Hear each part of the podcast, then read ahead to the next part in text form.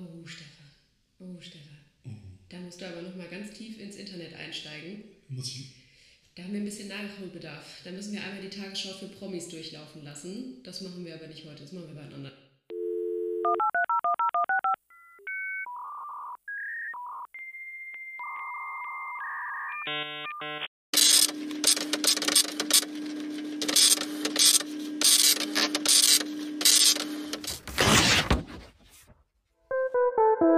Jacobi und Schönwetter. Pia, zweite Folge. Wir sind immer noch da. Wir haben noch nicht aufgegeben. Wir haben viel Feedback bekommen, was wir besser machen können oder anders machen können. Wir haben noch keine neuen Themenvorschläge bekommen. Also wenn jemand einen Themenvorschlag hat, über das wir reden sollen, kann man uns das ja mal mitteilen. Dafür kann man auf jeden Fall die Spotify-Funktion benutzen. Und heute reden wir über, da gibt es doch was auf YouTube. Da gibt es was auf YouTube, richtig. Ich habe dir ja gerade schon erzählt, YouTube war für mich total lange ein absolutes Mysterium, weil es für mich ausschließlich diese eingebetteten Videos auf irgendwelchen Webseiten waren. Das war total toll. Das Internet wird irgendwie bewegter und bunter und ähm, dann gibt es jetzt diese Videos, die sind zwischen den Texten und da total gut. So hat mir gefallen. Auf die Idee, dass es eine Webseite youtube.com gibt, wo ganz viele andere Videos oder nur Videos sind, bin ich ehrlich gesagt sechs Jahre lang nicht gekommen und habe mir erst 2011 einen Account gemacht bei YouTube slash Google und das für mich dann erst realisiert, was man da alles so hat. Und war auf jeden Fall mein Blowing. Auf einmal konnte man diesen Video-Creatoren folgen und hat Bibis Beauty Palace. Gab es die da schon? Ich weiß es nicht. Ah, das müssten wir eigentlich nochmal recherchieren. Aber nee, leider nicht Bibis äh, Beauty Palace. Das, äh, Bibi hat mich nicht abgeholt. Schade. Ja, aber was nicht ist, kann ja noch werden. Ich glaube, Bibi macht ja immer noch Content und ich glaube mit ihrem Freund. Oh, Stefan. Oh, Stefan. Oh, Da musst du aber noch mal ganz tief ins Internet einsteigen. muss ich. Da haben wir ein bisschen Nachholbedarf. Da müssen wir einmal die Tagesschau für Promis durchlaufen lassen. Das machen wir aber nicht heute, das machen wir wann anders. Ah, alles klar. Wie ist dein Zugang zu YouTube? Hast du es immer schon genutzt? Ähm, wir haben uns ja schon mal darüber unterhalten, dass ich keine große Streamerin bin. Also weder ein YouTube, doch nee, ich besitze einen YouTube-Account, weil ich einen Google-Account besitze.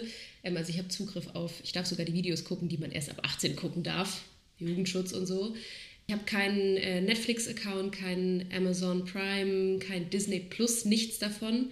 Und bin auch nicht ganz so tief äh, in den YouTube-Dschungeln oder Fallen, in, diesen Spiralen äh, verfangen wie viele andere Leute. Ich gucke natürlich nur ganz fleißig Arte-Dokus. Äh, deswegen ist mein Zugang zu YouTube eher begrenzt, würde ich sagen. Ich glaube aber, wenn ich YouTube früher entdeckt hätte, zum Beispiel so zu Schulzeiten schon, dann hätte mich das mehr gecatcht. Aber das kam, glaube ich, ein bisschen später erst. Also ich habe 2009 habe ich Abi gemacht. Das ist nun auch schon ein paar Jahre her. Da fing das so gerade an äh, mit YouTube. Da waren aber noch mehr, da, da war noch ein bisschen so, so Freaks unterwegs, die komische, über komische Dinge erzählt haben. Also es war noch nicht Bibis Beauty Palace, hätte mich vielleicht auch abgeholt damals. Aber wir haben ein ganz konkretes Anliegen, nämlich so Bildungsvideos, so Sachen erklären. Ich glaube, das hätte mir in der Oberstufe in Mathe die eine oder andere Note ein bisschen, bisschen gerettet, vielleicht ein bisschen erleichtert. Also ich glaube, bei mir hat einfach so der richtige Zeitpunkt hat ein bisschen gefehlt, was schade ist. Und jetzt hole ich das so langsam ein bisschen auf, aber so die ganz, ganz große YouTuberin wird aus mir wahrscheinlich nicht mehr. Ich finde es faszinierend, diese ganzen Lernkanäle, die so ganz speziell auf Schülerinnen fokussiert waren und eben diejenigen, die es vielleicht ein bisschen schwieriger in der Schule haben. Ne? Das ist ja Schule, dieses Korsett, häufig 45 Minuten. Manchmal hat man eine Stunde oder man hat so 90 Minuten, 80 Minuten Blöcke, wenn es ein modernes Rhythmisierungssystem ist. Viele Schülerinnen haben ja immer noch mit 45 Minuten Takten zu tun und innerhalb dieser 45 Minuten Takte Lehrkräften zu folgen, für viele einfach total schwierig ist. Vor allem, wenn links und rechts vielleicht diejenigen sind, die ein bisschen schneller lernen als du. Und ähm, ich kann mich noch daran erinnern, als diese ganzen YouTube-Stars rund ums Lernen gekommen sind, Khan Academy, die ganz viel Mathe gemacht haben, Mr. Wissen to go. Dass der, der Vorteil, den die ja hatten, ist, die Schülerinnen konnten sich das einfach die ganze Zeit angucken und konnten das die ganze Zeit zurückspulen, vorspulen, wie sie es brauchten. Und es gab einfach eine ganz andere grafische Visualisierung von Themen, die einfach im Unterrichtsraum ja nicht stattgefunden hätte. Der Entertainment-Faktor. Der Entertainment-Faktor, genau. Und also einfach ein bisschen mitreißender. Und die Leute, die, die, die das gemacht haben, die waren, da hast du gemerkt, okay, die sind jetzt so ein bisschen passionierter, die haben ein bisschen mehr Energie dahinter, als das vielleicht im Klassenraum der Fall gewesen wäre. Das fand ich, das fand ich schon spannend aus einer professionellen Sicht. Privat hat es mich gar nicht abgeholt, weil es für mich immer nur so eine Verlängerung von Schule war oder von, von dem formalen Lernsetting mhm. und das ja erstmal per se nicht gut war. Weil du Lernen mit was Negativem verbunden hast? Hm, nicht unbedingt mit was Negativem, aber ähm, so der Rahmen von Schule. So, ne, es ist, braucht ja so ein bisschen Zeit, bis man für sich realisiert, dass man nicht unbedingt für die Schule lernt oder für den Abschluss, sondern fürs Leben. Sondern fürs Leben, weil man Interessen hat, weil man neugierig ist und in diesem Schulsetting ja häufig einfach vergessen wird oder es verloren wird, dass man neugierig sein kann und darf. Sondern ja. ne, dieses Notenfixierte, dieses Abschlussfixierte, diese ähm, Angst, die dir gemacht wird, du musst diese Leistungskurse besuchen, um diesen Studiengang zu besuchen oder nur wenn du das Abitur hast, hast du doch heutzutage noch eine Chance auf dem Ausbildungsmarkt. Das war zumindest bei mir damals so. Der Fachkräftemangel korrigiert das wahrscheinlich gerade. Ich fand so dieses, man, man lernt es jetzt für den Abschluss, das, äh, das hat sofort vieles für mich einfach super unattraktiv gemacht. Und habe tatsächlich eher so Erfahrungsberichte von anderen YouTubern geguckt, die haben sich dann irgendwie mit was auseinandergesetzt oder wenn, wenn sie gereist sind, so sowas darüber zu lernen, über diese Region, weil es irgendwie für mich interessanter war, das dann so zu sehen, als jetzt darüber zu lesen oder im Erdkundeunterricht beispielsweise ähm, darüber zu hören. So, so dieses authentische Influencer-Tun, sage ich jetzt mal, das hat mich dann mehr gecatcht als diese dezidiert Bildungsformate. Meine Mama sagt immer, dass wir in einer Babbedeckel-Gesellschaft leben. Und mit Pappendeckel meint sie natürlich das, was du gerade gesagt hast, dass wir immer so auf Zertifikate und du brauchst ein Dokument, auf dem draufsteht, Stefan Schönwetter hat die mittlere Reife bestanden oder das Abitur bestanden und hat ein Studium gemacht und eine Ausbildung. Und das ist alles nur deshalb gültig und legitim und verdient Zeit und Aufwand und Mühe und Fleiß, weil du am Ende ein Stück Papier hast, auf dem dokumentiert ist, du hast das gemacht und es ist offiziell, hier ist dein Stempel. Und dieses ganze YouTube-Format rund ums Lernen nimmt, wie du es ja gerade gesagt hast, einfach ein bisschen diese, diese Schwere aus dem Lernen raus. Und ich glaube, dass gerade in den, in den letzten Jahren äh, durch Pandemie bedingt auch sich viele Schülerinnen und Schüler mit YouTube beholfen haben Einfach weil so dieser, dieser direkte Kontakt SchülerInnen, LehrerInnen, Schulkontext ja total aufgeweicht und aufgebrochen wurde. Und dadurch ergibt sich aber natürlich durch die schiere Menge an YouTube-Bildungsformaten, die es mittlerweile gibt, auch die Frage danach, taugen die überhaupt was? Ja, also ich glaube, das sind zwei, zwei Punkte, die du ansprichst. Das eine ist, dass mit der Pandemie, glaube ich, auch in der Schule mehr angekommen ist, dass Unterrichten, Lernen, Lehren nicht synchron sein muss mit den, zwischen Lehrkraft und Schülerin, sondern dass ähm, das, was YouTube ja bietet, On-Demand-Content, auch relevant ist oder relevant sein kann im Bildungskontext zu sagen, ich stelle dir als Lehrkraft Content-Inhalte zur Verfügung und du entscheidest, wann du diese Inhalte abspielst und wann für dich der richtige Zeitpunkt einfach gekommen ist, dich damit zu beschäftigen. Das andere ist, dass natürlich YouTube ein Moloch ist. Ne? Also in wenigen Klicks irgendwie bei rechter Propaganda zu sein oder Frage, ist das jetzt überhaupt wahr, richtig? In welchen Kategorien man das dann auch mal bewertet, aber ne, ist das valider Content? Ist das äh, kritisch hinterfragter Content? Wie funktionieren die Algorithmen dahinter? Wie, ne? fun wie funktionieren die Algorithmen? Genau, wir können auch gerne gleich nochmal auf unsere YouTube-Startseiten gucken, was da so die, ähm, die Videos sind, die uns vorgeschlagen werden. Möchte auch gleich eine kleine äh, Podcast-Empfehlung dazu aussprechen. Ähm, Mache ich, wenn du fertig bist. Und dann haben wir jetzt ja natürlich auch noch das Problem, dass mit ziemlich einfachen Mitteln es im Prinzip möglich ist, automatisiert Videocontent zur Verfügung zu stellen, zu erstellen, hochzuladen. Und also KI getrieben, aber auch muss nicht immer die KI sein, was auch immer das dann ist, sondern auch Menschen, die einfach sehr schnell Inhalte generieren und man allein durch, dadurch, dass man eine Masse an Videos zu einem Thema, und das ist alles Fake-Content, aber durch diese Masse wird Relevanz erzeugt, weil sie sich aufeinander bezieht. Und dann hat man vielleicht noch ein paar Bots, die kommentieren und liken und zack ist es total valider Content und alle denken so, wow, das ist es so und klappern das nach. Ne? Das ist echt, echt schwierig. Und vor allem, weil die lernen auf YouTube oder etwas verstehen mithilfe von YouTube, etwas ja ist, das mittlerweile durch die Generationen hinweg funktioniert. Also sind ja nicht nur Kinder und Jugendliche, die dieses neue hippe YouTube nutzen, sondern es ist ja so, dass YouTube einfach ein etablierter Player ist und bis in die höchsten Alter auch genutzt wird und da vielleicht nicht auch immer die Medienkompetenz so da ist, wie vielleicht bei Kindern und Jugendlichen, die viel, viel selbstverständlicher heutzutage das hinterfragen. Ja, möchte an dieser Stelle, wie gesagt, meine kleine Podcast-Empfehlung aussprechen. Ähm, das ist eine äh, Podcast-Reihe, die heißt Cui Bono, also wer profitiert. Und die erste Staffel heißt What the Fuck Happened to Ken Jebsen, wo es um den mittlerweile zu Recht in Verruf geratenen ähm, Berliner Journalisten Ken Jebsen geht, der ein bisschen auf die äh, schiefe Bahn geraten ist. Die zweite Staffel heißt meines Wissens nach Der Drachenlord. Und äh, es wird sehr, sehr viel beleuchtet, wie dieser ganze Strudel aus YouTube-Algorithmen funktioniert. Warum werden die Videos, die wir ansehen, immer extremer, was passiert? Und das ist natürlich ein ganz, ganz großes Thema, da zu sagen, so, okay, wer hat denn überhaupt Zugriff auf welche Videos? Wir als, als UploaderInnen von Videos entscheiden erstmal selbst, ob der Content geeignet ist für Kinder und Jugendliche unter 18 Jahren oder nicht. Und bis das mal jemand dann reportet, wenn er es nicht ist und bis so Videos gesperrt und entfernt werden, das dauert einfach wahnsinnig lang. Also kleine Podcast-Empfehlung, nachdem ihr unseren gehört habt, könnt ihr den anderen hören. Cui Bono, da geht es genau um diese Thematik auf einer bisschen anderen inhaltlichen Ebene, aber es ist super interessant, da mal so ein bisschen reinzuhören und zu verstehen, wie YouTube funktioniert. Ja. Ich finde diese Selbstregulierung von Social-Media-Plattformen, das hat natürlich das irgendwie charmant.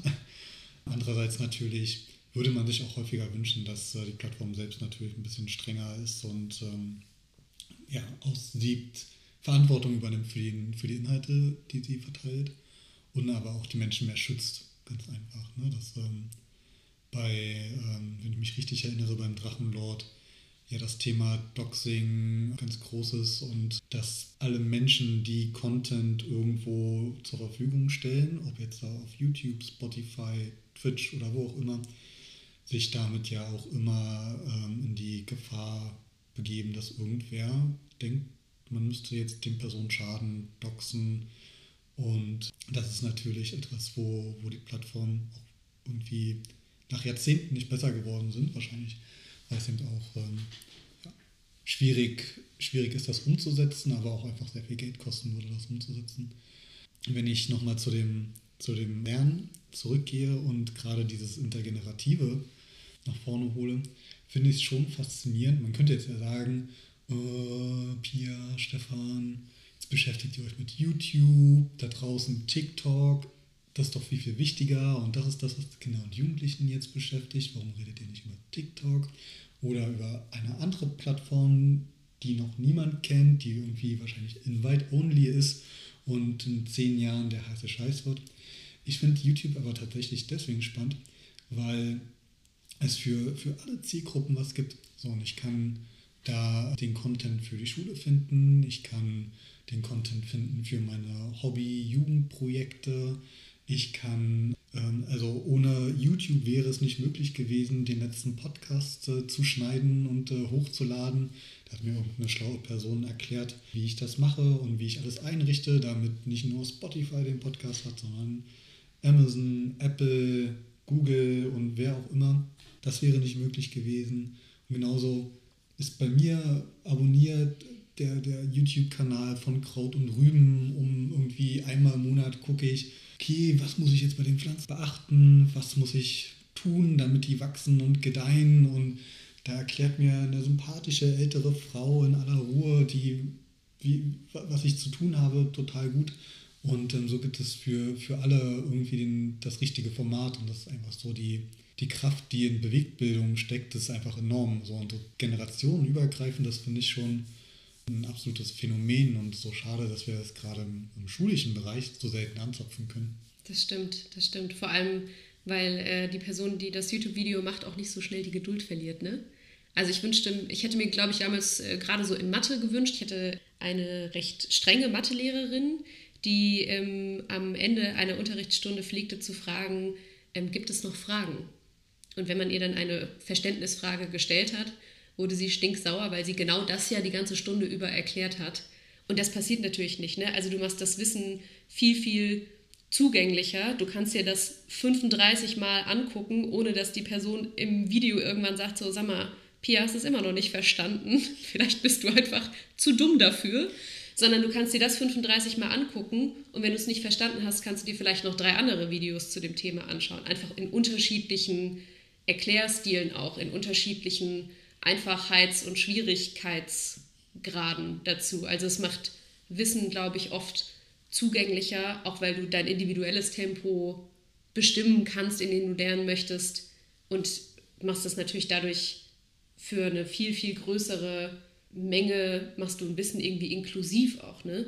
Abgesehen davon, dass es natürlich ein total tolles Mittel ist. Ich meine, wenn du Glück hast und ähm, aus einem wohlhabenden Elternhaus kommst, dann können sich deine deine Eltern oder deine erziehungsberechtigten Personen Nachhilfe für dich leisten, wenn du es in Mathe wieder nicht verstanden hast. Aber wenn du, und dieses Problem haben wir in Deutschland ja massiv, dass es eine wahnsinnige Bildungsungleichheit gibt.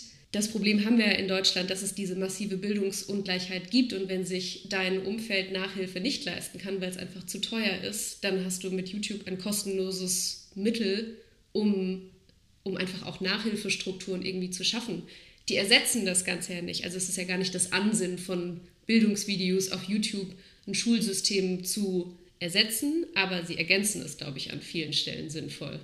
Ja, was man immer betrachten muss, ist, dass die Plattformen wie YouTube ja selten kostenlos sind, so oder kostenfrei sind, sondern ne, natürlich Datentracking. Ja, klar. So, die, die Nutzerinnen-Daten werden verkauft, um quasi diese Infrastruktur zur Verfügung zu stellen.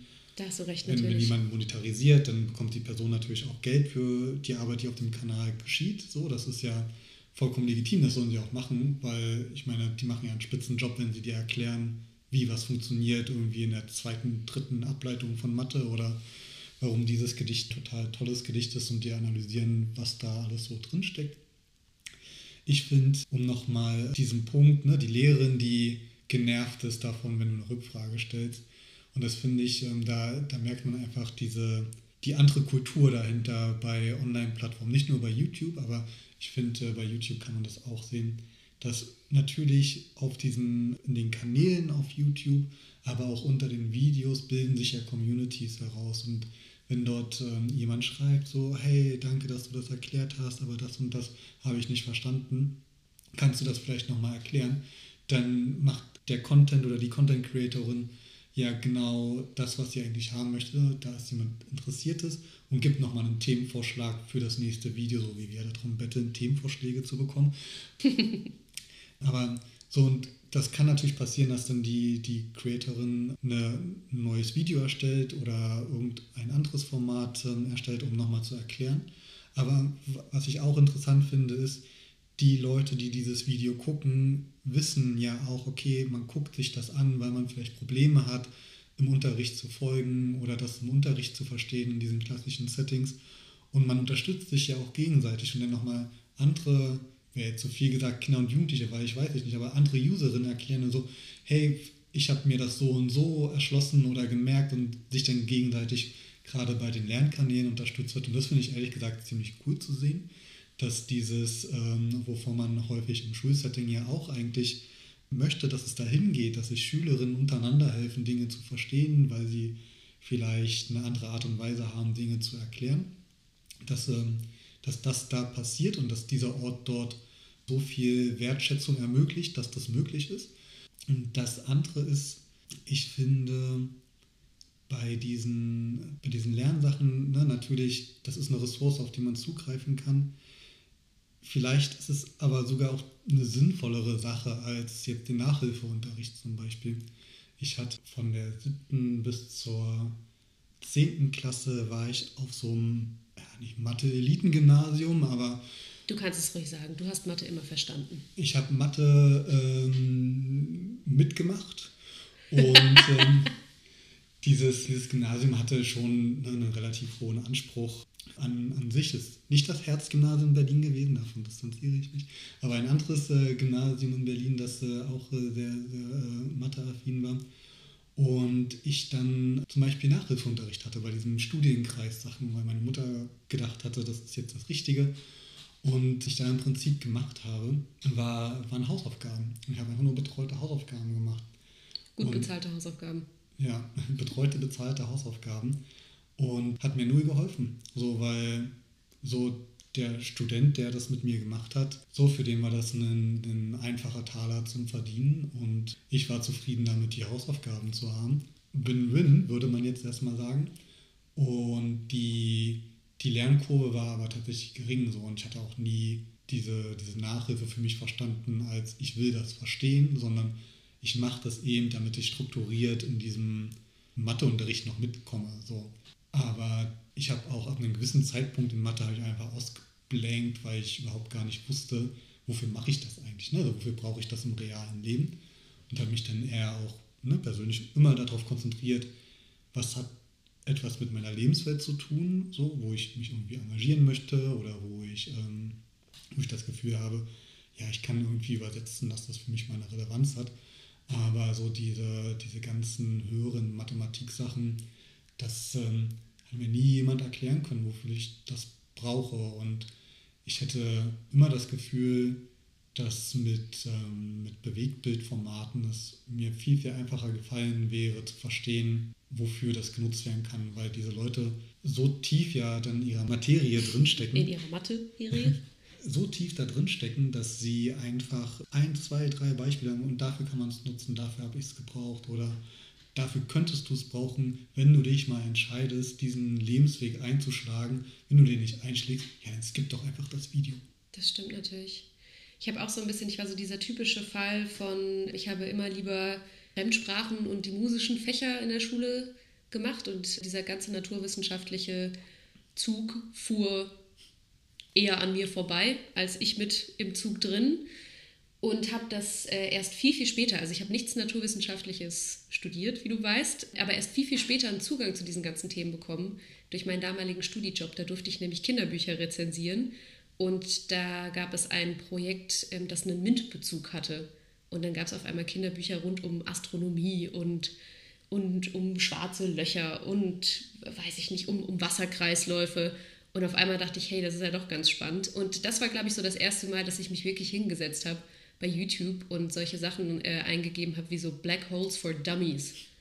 So. Also, ähm, und mich dann auch als, als junge Erwachsene dann das erste Mal dann in dieses Terrain begeben habe. Und ähm, ich musste schmunzeln über deine Followerschaft für die, wie heißen sie, Kraut und Rüben, für die Pflanzendamen. Ähm, ich schaue mir wahnsinnig gerne so ähm, HeimwerkerInnen-Videos an und erzähle meinem Vater jedes Mal, wenn ich mit dem Auto irgendwo hinfahre und er mir seinen handgeschriebenen Zettel mitgeben möchte, auf dem steht, wie man Überbrückungskabel anschließt, falls die Batterie nicht mitmachen möchte, sage ich ihm jedes Mal, Papa, dazu kann ich auch ein YouTube-Video gucken. Freue mich natürlich aber trotzdem, dass sein analoges, handgeschriebenes Zettelchen mit dabei ist. Das ist die Art und Weise meines Vaters, Liebe zu zeigen. Sehr gut. Ein, ein äh, Herz geht raus an, An Willi. Vater. An Willi. Also das ist natürlich dann einfach der, der Fundus dieser Plattform, dass du wirklich zu allem was findest. Wie baue ich ein Igelhaus, wie baue ich ein Vogelhaus, wie pflanze ich diese Pflanzen an, wie baue ich mir einen Tisch oder Astronomie und sowas. Das, ähm, der Fundus ist natürlich enorm. Und ich finde spannend, dass aus, aus meiner Sicht in, in, in meinem äh, YouTube-Feed und Umfeld, der mir generiert wird, sich aber die Art und Weise verändert, wie Inhalte dargestellt werden.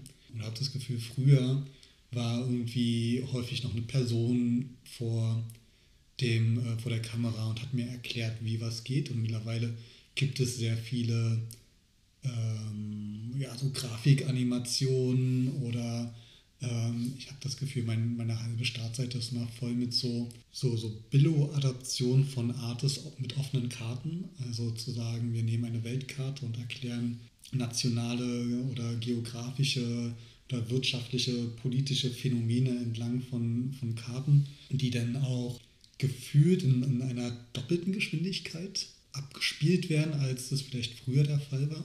Und das ist schneller geworden. Und ich habe, als ich jetzt im, im, Vorlauf der Folge darüber nachgedacht habe, musste ich auch daran, äh, darüber nachdenken.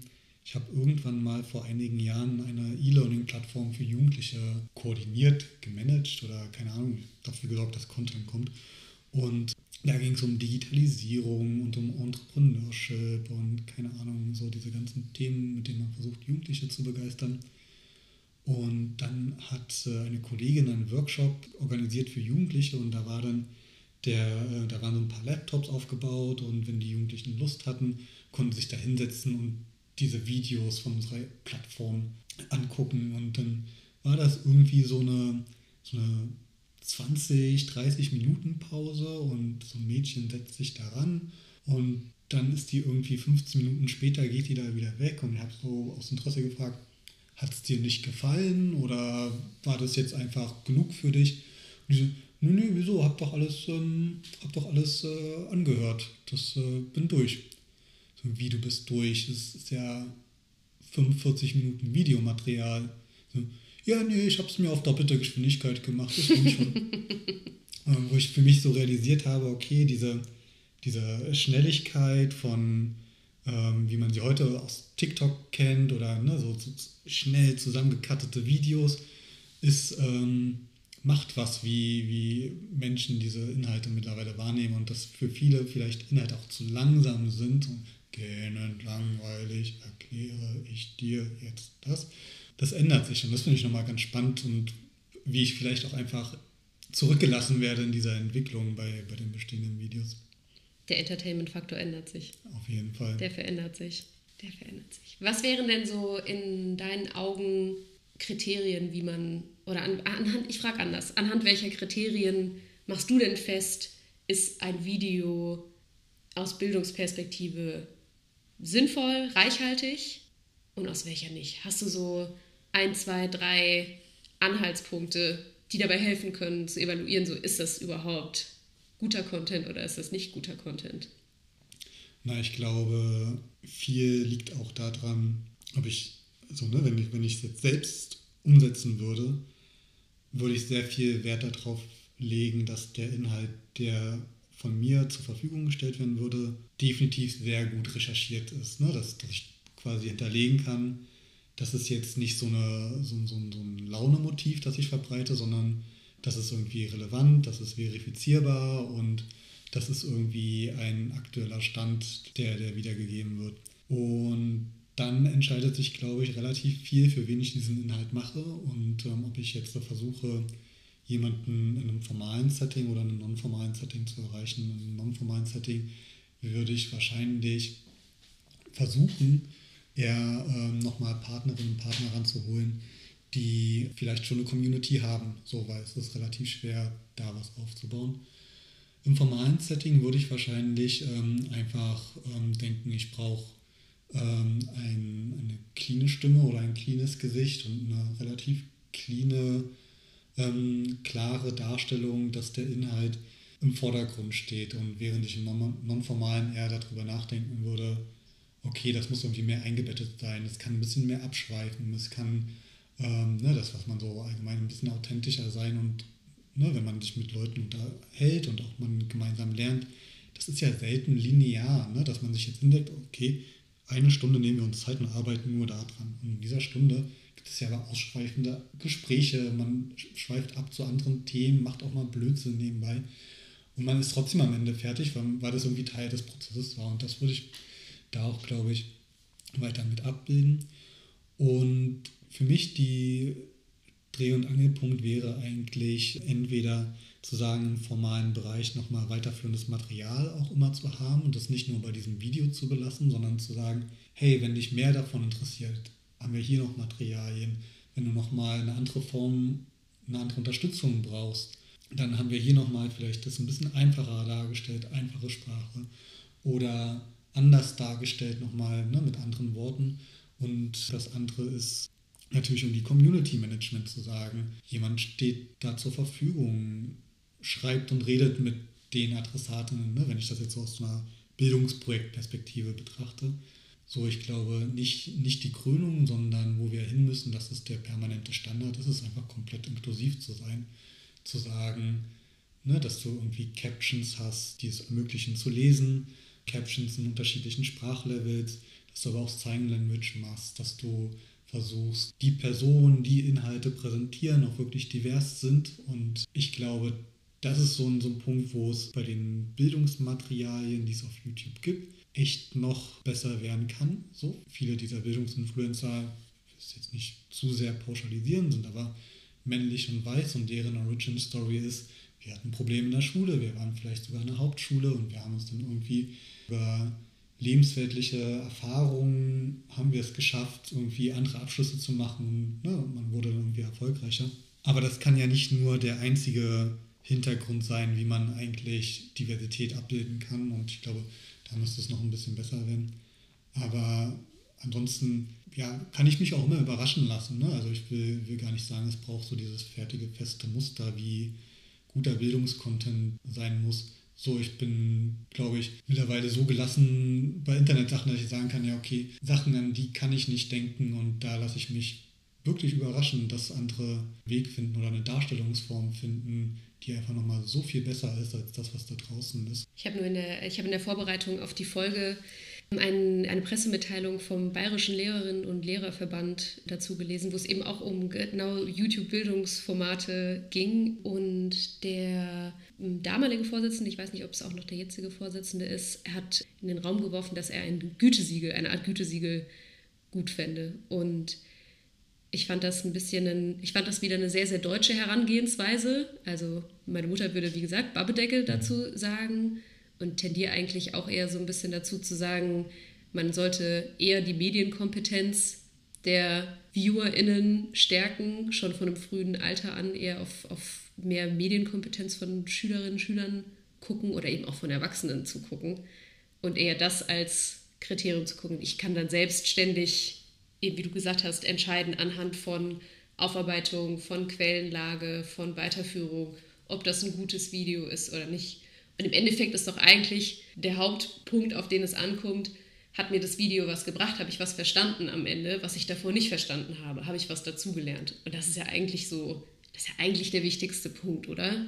Ja, ja also das, das Gütesiegel ist natürlich irgendwie so, das, das ist so, so eine politische Leerlaufdiskussion, weil wer sollte dieses Gütesiegel ausstellen? Also man würde ja den Plattformen nicht die Kompetenz zusprechen und mir würde überhaupt gar nicht einfallen, wer, wer das tun sollte und warum auch. Und wir haben für für so vieles kein Geld in Deutschland im Bildungssystem. Warum wir für das Gütesiegel dann Geld ausgeben sollten, ist mir ehrlich gesagt. Da, da müsste ich sehr lange für nachdenken und sehr kreativ sein und ganz tief in meine PR-Kiste greifen, um da irgendwie einen guten Slogan für zu finden.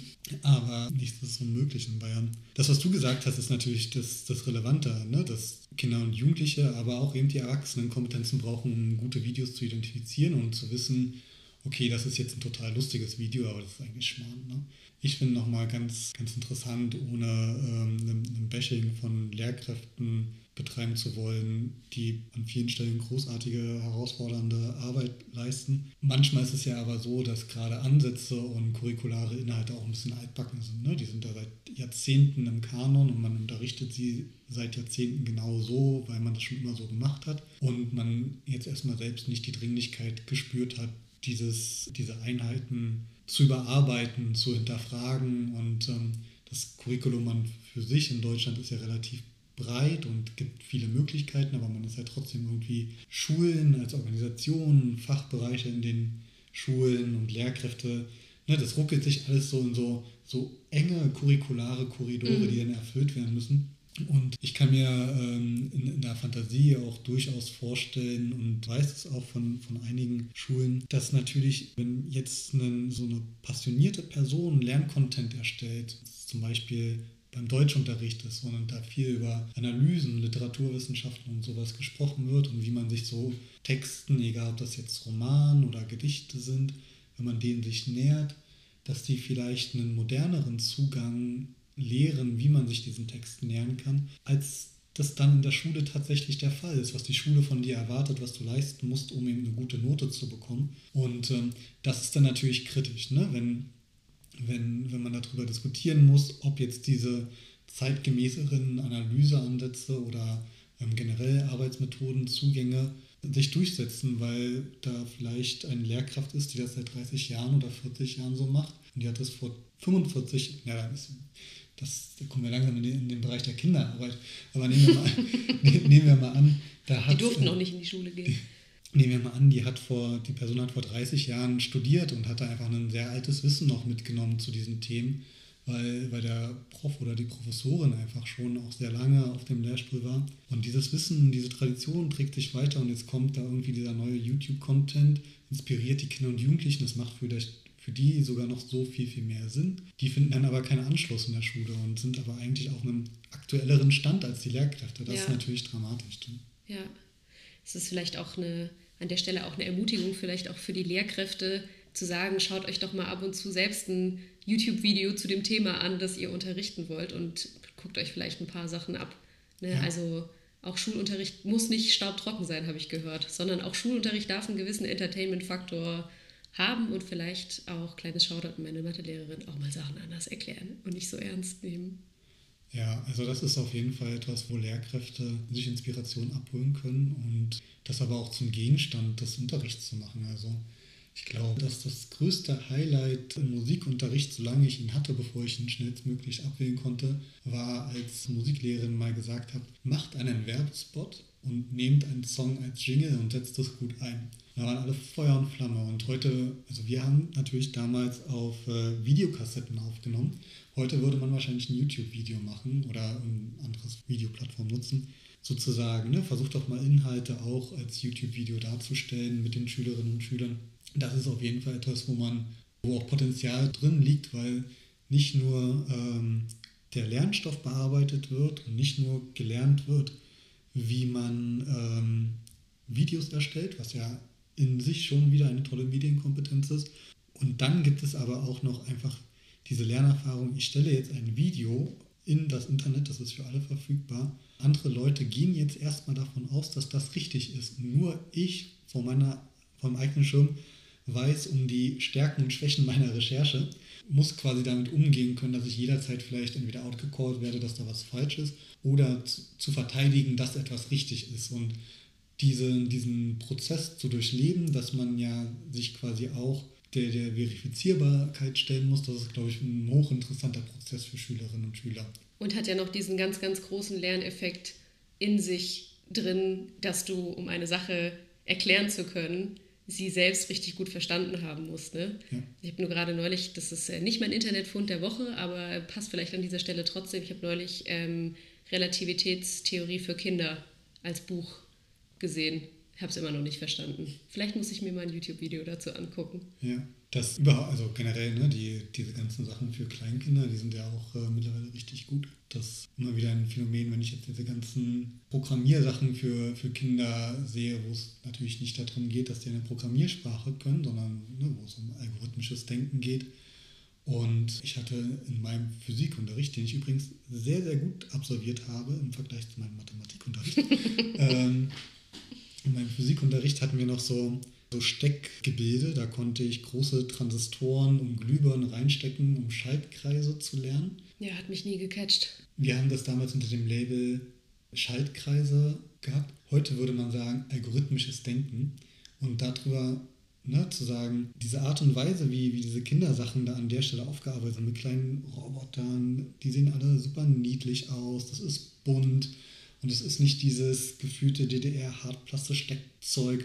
Da gibt es einfach so viele Chancen allein in der Art und Weise, wie die Themen transportiert werden. Das ist, äh, ja, ich glaube, da ist so viel Begeisterungsfähigkeit äh, drin, dass teilweise eben auf der Strecke liegen bleibt. Du hast vorhin erzählt, dass du in die Tiefen deines YouTube-Accounts eingestiegen bist und ähm, dass das ist, ich weiß, dass es dein Fund ähm, der Folge ist möchtest du uns erzählen, was dein erstes jemals gegucktes YouTube-Video Ja. war? Also mit der Einschränkung nicht das erste ähm, jemals geguckte YouTube-Video, weil Das erste, das auf- du mit einem eigenen Account. Ja, das, das, was das aufgezeichnete bekommen hatte. Und das tatsächlich ähm, ein kurzes, 30-sekündiges Doku-Video über einen Nimrod-Computer.